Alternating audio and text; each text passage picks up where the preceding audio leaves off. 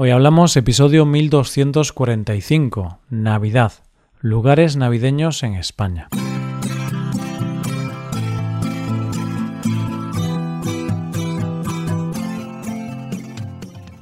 Bienvenido a Hoy Hablamos, el podcast para aprender español cada día.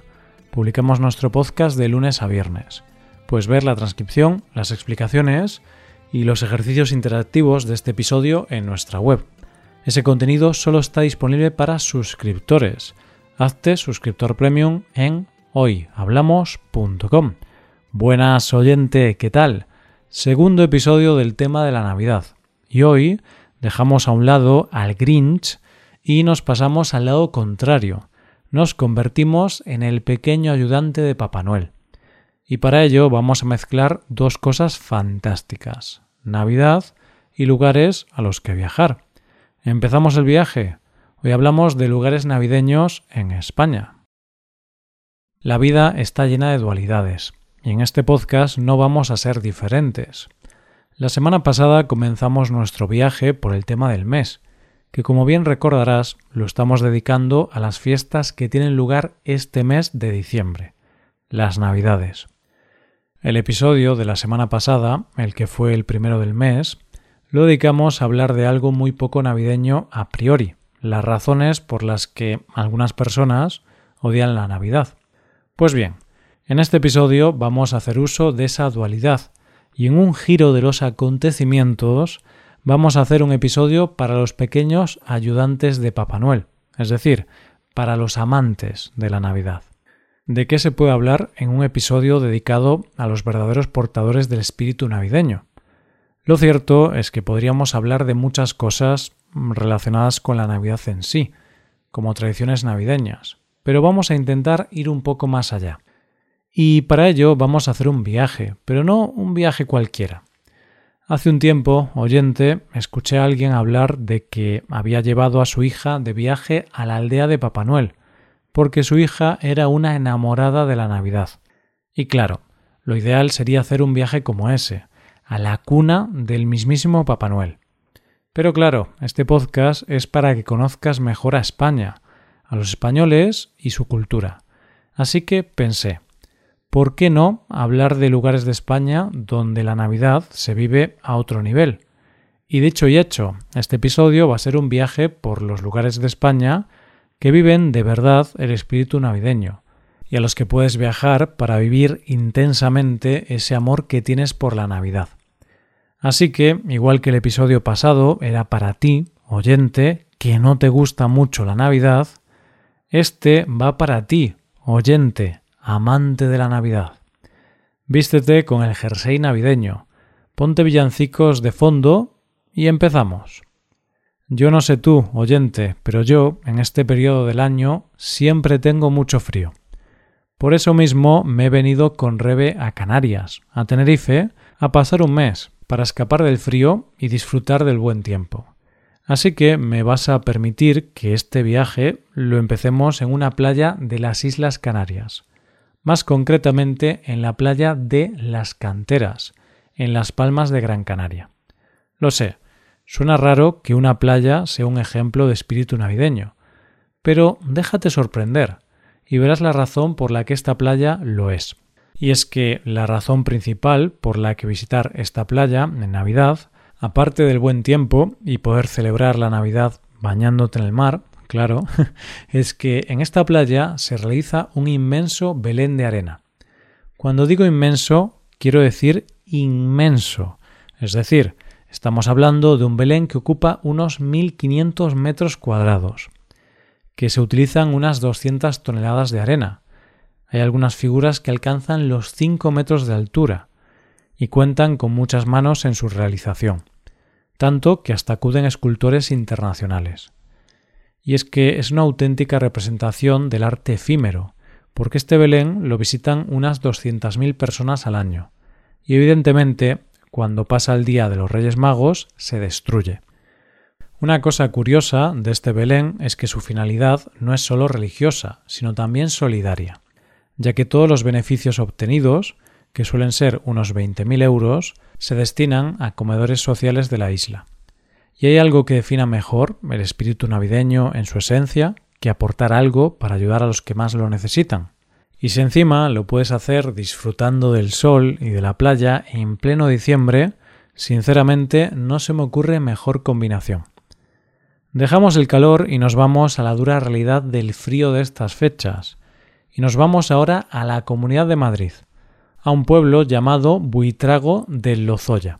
¿Y qué hace de especial a este pueblo en Navidad?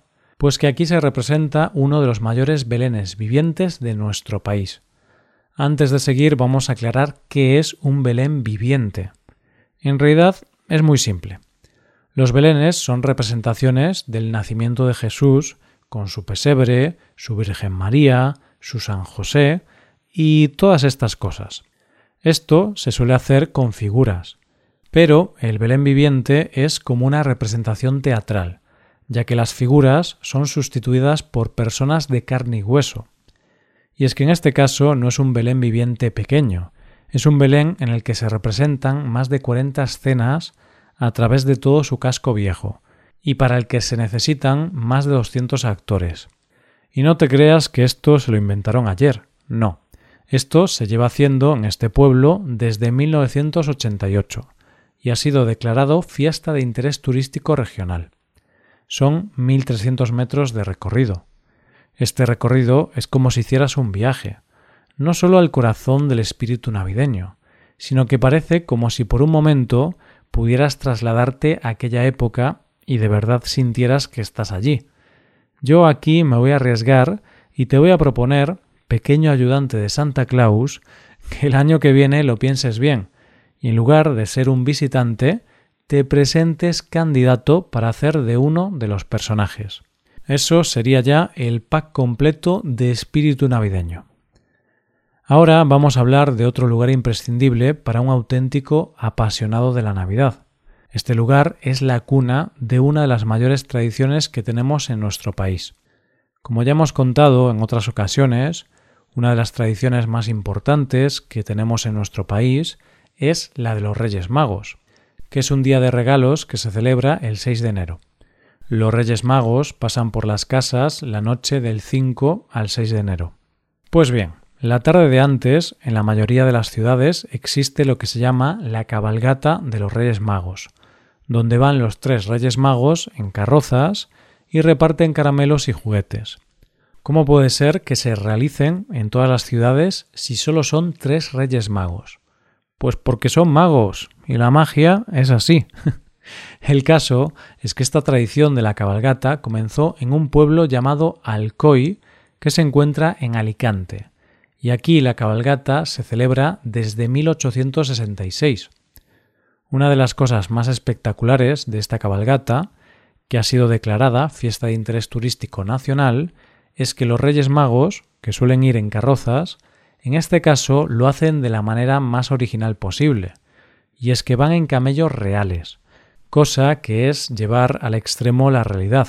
Y es que te aseguro que la cabalgata de los Reyes Magos es uno de esos placeres culpables que muchos tenemos está pensado para que disfruten los niños.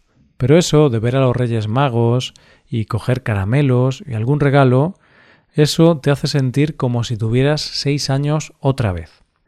Para ver uno de los espectáculos navideños más impresionantes de nuestro país, tienes que ir al santuario de Yuc, que se encuentra en Mallorca. Para ver esto tienes que ir a este santuario que se encuentra en la Sierra de Tramontana, pero no cualquier día tienes que ir a la misa del gallo, que se celebra la noche de Nochebuena, y allí podrás ver el canto de la sibila. Y es un canto que solo se puede ver aquí, aunque durante mucho tiempo fue muy popular, con el concilio de Trento se eliminó. Pero te cuento lo que es. Es un drama paralitúrgico gregoriano, y donde se profetiza la llegada del Redentor y el juicio final. Vamos, que habla del fin del mundo. Es una tradición que llegó a Mallorca con Jaime I el Conquistador, y es un espectáculo muy digno de admiración. Y es que no por cualquier cosa ha sido declarado Patrimonio Inmaterial de la Humanidad. Y aquí tengo que eliminar algunos prejuicios. Yo sé que muchos podéis pensar que jamás iríais a un sitio así porque es algo religioso, y no sois religiosos. Pero hay veces que siempre que se haga con respeto, se pueden disfrutar de cosas que no pertenecen a nuestras creencias. Quiero decir, igual que si no eres católico, visitas el Vaticano si viajas a Roma, o vas a la Catedral de San Paul si vas a Londres, puedes acudir a una misa para presenciar un espectáculo digno de ser admirado. Hasta aquí mi parte seria del tema. Seguimos. Me vas a permitir que termine este episodio con una tradición que me parece magia pura y que nos define muy bien como país. Y es que si vas a una zona del sur de nuestro país, como es Algeciras, podrás ser testigo de una manera diferente de celebrar una de las cosas más típicas de la Navidad, la noche de los Reyes Magos. Esa noche, cuando se va a ver la cabalgata, el sonido suele ser de música, de villancicos, pero en Algeciras no son así, sino que lo que se escucha el día 5 de enero son los ruidos de las latas arrastradas por el suelo y es que en los años más complicados de la guerra civil, España estaba sumida en una gran tristeza y pobreza, por lo que hubo días de los Reyes Magos en los que los niños se quedaron sin regalos. La leyenda evidentemente no habla de pobreza. Una versión de la leyenda dice que el gigante de Botafuegos cubrió de niebla Algeciras, y los Reyes Magos no pudieron acudir. Y otra versión dice que los Reyes Magos se quedaron dormidos.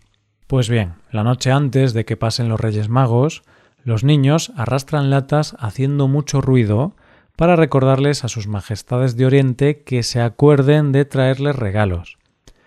Y la verdad es que me parece una tradición preciosa, aunque también te digo que no sé si sería capaz de aguantar el sonido de latas arrastrando por las calles durante mucho tiempo. Y hasta aquí nuestro recorrido por pueblos donde vivir la experiencia completa de la Navidad.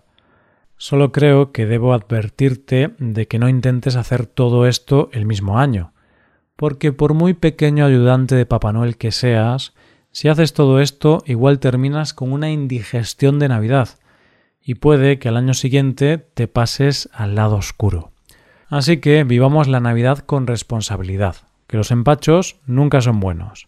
Y esto es todo por hoy, oyentes. Espero que os haya gustado mucho el episodio y espero que haya sido de interés. Muchas gracias por escucharnos. Por último, te recuerdo que puedes hacerte suscriptor premium para ver la transcripción, los ejercicios y explicaciones de este episodio. Para ver ese contenido tienes que ser suscriptor. Hazte suscriptor premium en hoyhablamos.com. Nos vemos mañana con un nuevo episodio sobre España. Muchas gracias por todo. Pasa un buen día. Hasta mañana.